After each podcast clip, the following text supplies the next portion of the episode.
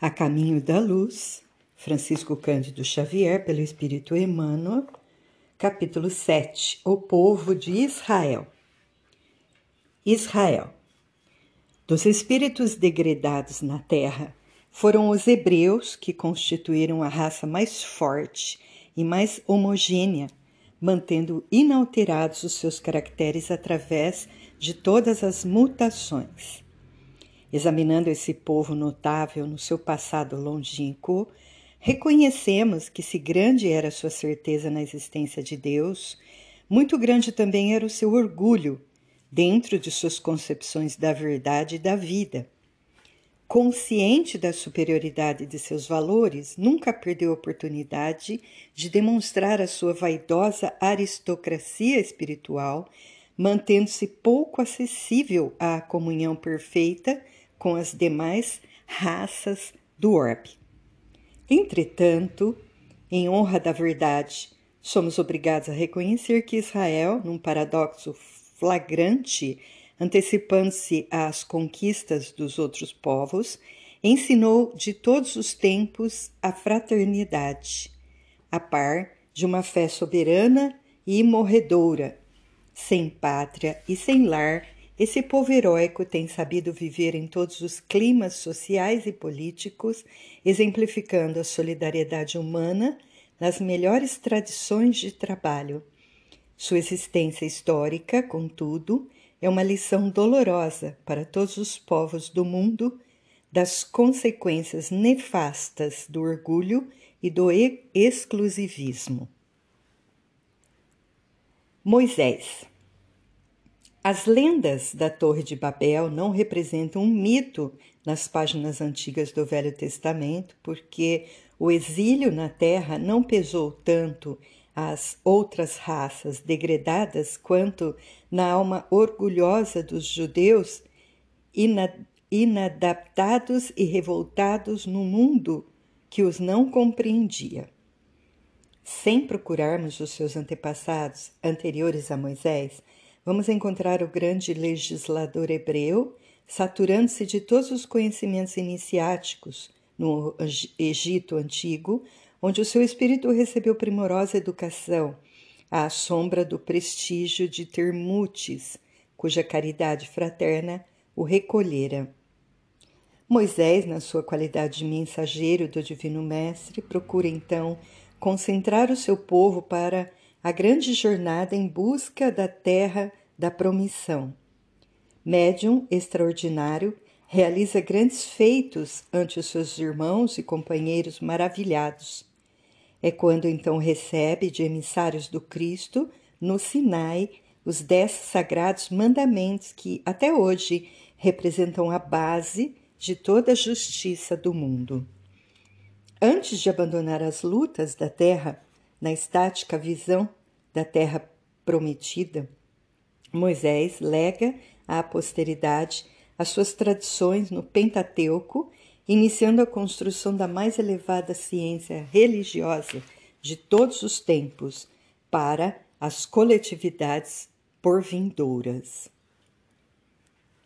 O judaísmo e o cristianismo Estudando-se a trajetória do povo israelita, verifica-se que o Antigo Testamento é um repositório de conhecimentos secretos dos iniciados do povo judeu e que somente os grandes mestres da raça poderiam interpretá-lo fielmente nas épocas mais remotas. Eminentes espiritualistas franceses, nesses últimos tempos, procuraram penetrar os seus obscuros segredos e, todavia, aproximando-se da realidade com referência às interpretações, não lhes foi possível solucionar os vastos problemas que as suas expressões oferecem. Os livros dos profetas israelitas estão saturados de palavras enigmáticas e simbólicas, constituindo um monumento parcialmente decifrado da ciência secreta dos hebreus. Contudo, e não obstante a sua feição esfingética, é, no conjunto, um poema de eternas claridades. Seus cânticos de amor e de esperança atravessam as eras, com o mesmo sabor indestrutível de crença e de beleza. É por isso que, a par do Evangelho, está o Velho Testamento tocado de clarões imortais para a visão espiritual de todos os corações. Uma perfeita conexão reúne as duas leis que representam duas etapas diferentes do progresso humano. Moisés, com a expressão rude da sua palavra primitiva, recebe do mundo espiritual as leis básicas do Sinai, construindo desse modo o grande alicerce do aperfeiçoamento moral do mundo. E Jesus, no Tabor, ensina a humanidade a desferir das sombras da terra o seu voo divino para as luzes do céu. O monoteísmo. O que mais admira, porém, naquelas tribos nômades e desprotegidas é a fortaleza espiritual que lhes nutria a fé nos mais arrojados e espinhosos caminhos.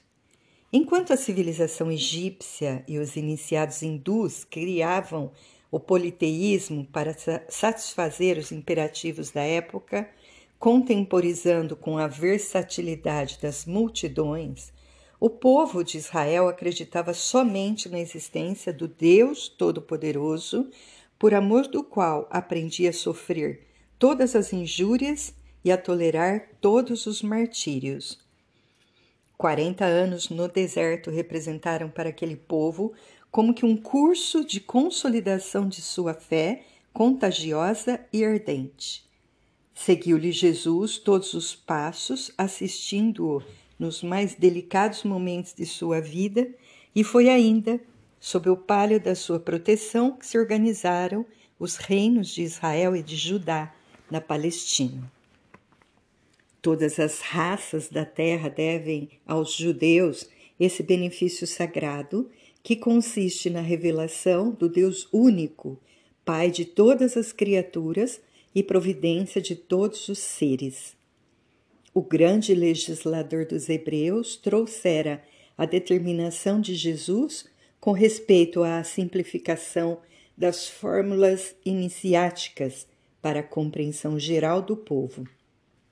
A missão de Moisés foi tornar acessíveis ao sentimento popular as grandes lições que os demais iniciados eram compelidos a ocultar. E, de fato, no seio de todas as grandes figuras da antiguidade, destaca-se o seu vulto como o primeiro a rasgar a cortina que pesa sobre os mais elevados conhecimentos, filtrando a luz da verdade religiosa para a alma simples e generosa do povo. A escolha de Israel. No reino de Israel sucederam-se as tribos e os enviados do Senhor. Todos os seus caminhos no mundo estão cheios de vozes proféticas e consoladoras acerca daquele que ao mundo viria para ser glorificado como Cordeiro de Deus. A cada século renovavam-se as profecias e cada templo espera a palavra de ordem dos céus através do Salvador do mundo. Os doutores da lei no Templo de Jerusalém confabulam respeitosos sobre o divino missionário. Na sua vaidade orgulhosa, esperam-no no seu carro vitorioso para proclamar a todas as gentes a superioridade de Israel e operar todos os milagres e prodígios. E, recordando esses apontamentos da história, somos naturalmente levados a perguntar o porquê da preferência de Jesus pela árvore de Davi para levar a efeito as suas divinas lições à humanidade. Mas a própria lógica nos faz reconhecer que de todos os povos de então, sendo Israel o mais crente, era também o mais necessitado, dado a sua vaidade exclusivista e pretensiosa. Muito se pedirá de quem muito haja recebido. E os israelitas haviam conquistado muito do alto em matéria de fé, sendo justo que se lhes exigisse um grau correspondente de compreensão em matéria de humildade e de amor. A incompreensão do judaísmo. A verdade, porém, é que Jesus, chegando ao mundo não foi absolutamente entendido pelo povo judeu. Os sacerdotes não esperavam que o Redentor procurasse a hora mais escura da noite para surgir na paisagem terrestre. Segundo a sua concepção, o Senhor deveria chegar no carro magnificente de suas glórias divinas, trazido do céu à terra pela legião dos seus tronos e anjos. Deveria humilhar todos os reis do mundo, conferindo a Israel o cetro supremo na direção de todos os povos do planeta. Deveria operar todos os prodígios, ofuscando a glória dos Césares. E, no entanto, o Cristo surgira entre os animais humildes da manjedoura. Apresentava-se como filho de um carpinteiro e, no cumprimento de sua gloriosa missão de amor e de humildade, protegia as prostitutas, confundia-se com os pobres e com os humilhados, visitava as casas suspeitas para de lá arrancar os seus auxiliares e seguidores. Seus companheiros prediletos eram os pescadores ignorantes e humildes, dos quais fazia apóstolos bem-amados. Abandonando os templos da lei, era frequentemente encontrado ao longe do Tiberíades, em cujas margens pregava aos simples a fraternidade e o amor, a sabedoria e a humildade. O judaísmo, saturado de orgulho, não conseguiu compreender a ação do celeste emissário. Apesar da crença fervorosa e sincera, Israel não sabia que toda a salvação tem de começar no íntimo de cada um, e cumprindo as profecias de seus próprios filhos, conduziu aos martírios da cruz o divino Cordeiro. No porvir. As organizações dos doutores da lei subsistiram no curso incessante dos tempos. Embalde esperaram eles outro Cristo nestes dois milênios que ora chegam a termo. A realidade é que um sopro de amargura pesou mais fortemente sobre os destinos da raça depois da ignominiosa tarde do Calvário.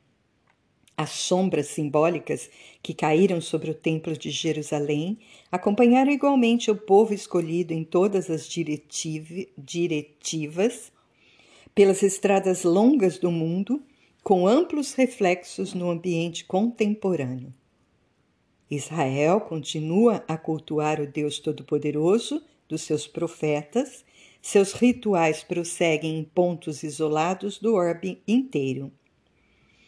É talvez a raça mais livre, mais internacionalista, mais fraternal entre si, mas também a mais altiva e exclusivista do mundo.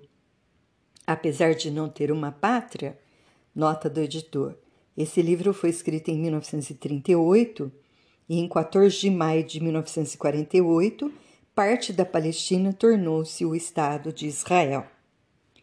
E não obstante todas as perseguições e clamorosas injustiças experimentadas nas suas jornadas de sofrimento, Israel faz o seu roteiro através das cidades tumultuosas, esperando o Messias da sua redenção e da sua liberdade.